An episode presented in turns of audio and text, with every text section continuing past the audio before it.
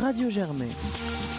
Mes chers auditeurs, bonjour, nous voilà à nouveau réunis pour parler cette fois-ci normal dans le domaine des relations internationales de la question du Venezuela. Celle-ci pose quantité de problèmes qui nous sont tous familiers mais qui se présentent peut-être sous un jour nouveau.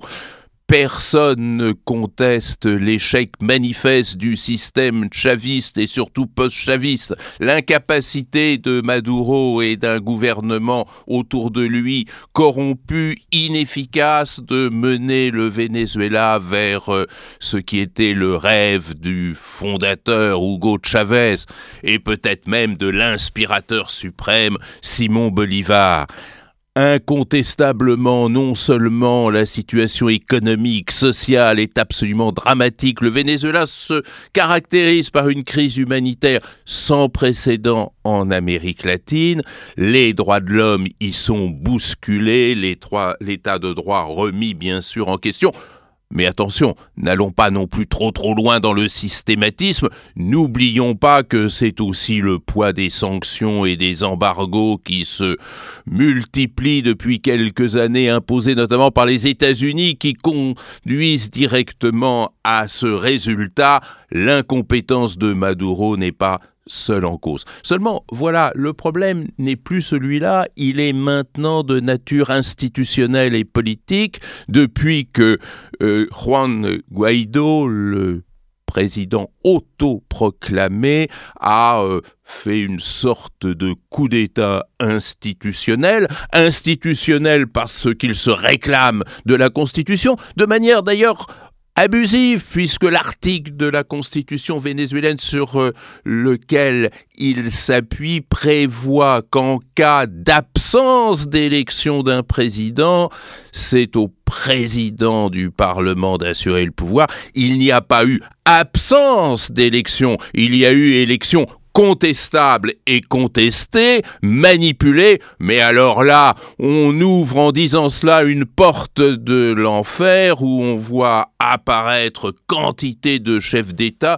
aussi mal élus que lui, et d'ailleurs même d'un certain point de vue, son voisin brésilien, M. Bolsonaro, a été élu à partir d'une savante manœuvre qui consistait à écarter celui qui avait le plus de chances d'être élu, Lula da Silva. Et ne parlons pas de ce cortège dans lequel on retrouve le maréchal Sissi, monsieur Sassoon Nguesso, monsieur Idriss Déby. Je peux pas tous les, les nommer parce que je n'ai pas suffisamment de temps d'antenne pour l'expliquer.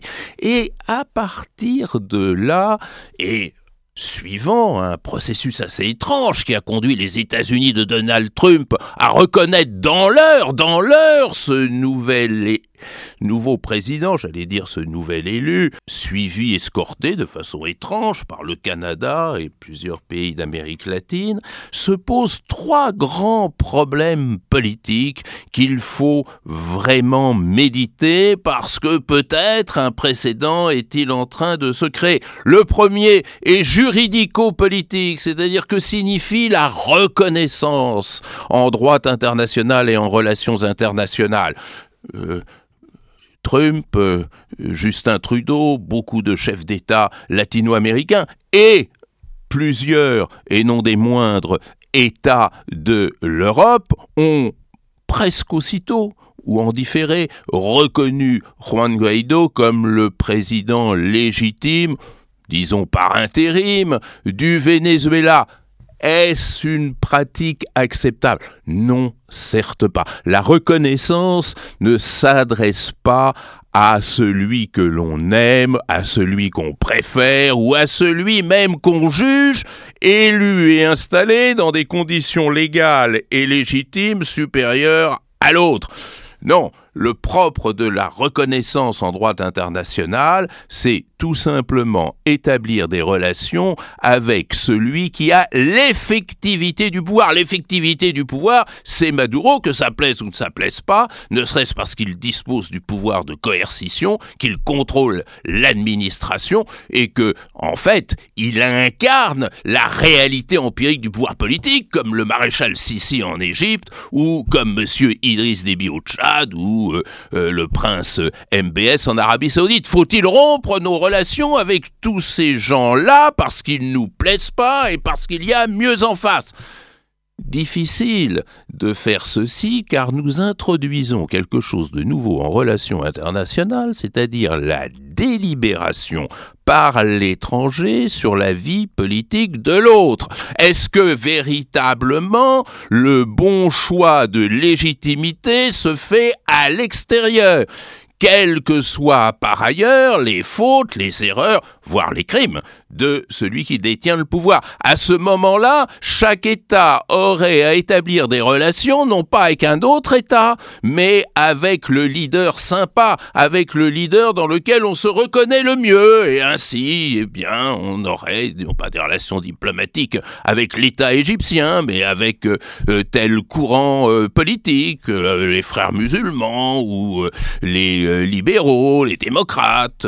ainsi, chacun aurait au de son correspondant. Et à ce moment-là, bah, il n'y a plus de relations internationales. N'oublions pas les précédents quand même. Lorsque euh, l'Europe a reconnu le régime de Franco en 1939, c'est pas parce qu'il plaisait, c'est tout simplement parce qu'il avait gagné la guerre face aux républicains espagnols. Lorsque l'on a reconnu très progressivement la Chine de Pékin, ce n'est pas parce qu'elle plaisait, mais parce qu'elle avait l'effectivité du pouvoir sur le territoire chinois. Mais attention, il y a un deuxième problème. Intervenir chez l'autre, c'est-à-dire déclencher une logique d'intervention de puissance, s'ériger en choix suprême, voilà qui certainement ne facilitera pas la solution de la crise vénézuélienne, mais risque au contraire de l'aggraver et de la radicaliser. Maduro a beau jeu de dénoncer les interventions étrangères. Et euh, ceux qui ne se reconnaissent pas dans Guaido, les autres États, la Russie, la Chine, Cuba et bien d'autres encore, eh bien, auront bon jeu aussi de faire lever les enchères. Voilà le Venezuela pris en otage d'une compétition internationale. C'est certainement la meilleure façon de résoudre le problème. Et puis, il y a quand même un troisième aspect de la question qui mérite d'être soulevé, cet incroyable suivisme européen. Euh, Trump monte une opération qui n'est à peine déguisée, reconnaître une heure après l'autoproclamation le nouveau président du Venezuela, et voilà que presque comme un seul homme, pas tout à fait un seul homme d'ailleurs, puisque l'Italie, par exemple, ou la Grèce ont fait défection, mais la plupart des autres États européens suivent en boîte le pas perdant ainsi d'abord toute capacité autonome de délibération, il peut très bien y avoir un choix européen, après tout, sur cette question, et surtout toute capacité d'exercer une médiation. L'Europe est bien placée, contrairement bien sûr aux États-Unis, à la Russie ou à la Chine pour s'ériger en véritable médiateur dans la crise vénézuélienne. Elle pouvait faire valoir son équidistance par rapport à Maduro et à Guaido, se donner une chance d'apparaître comme euh, ceux à l'étranger qui apportent, sinon un début de solution, en tous les cas un cadre pour la négociation. C'est d'ailleurs ce qu'ont fait le Mexique et l'Uruguay. L'Europe n'a pas fait ça, l'Europe a choisi ce cocktail de suivisme, de pâleur et de manque d'imagination qui les caractérise si bien. Eh bien, c'est probablement la défaite européenne de la crise vénézuélienne. Au revoir mes chers auditeurs et Inch'Allah au mois prochain.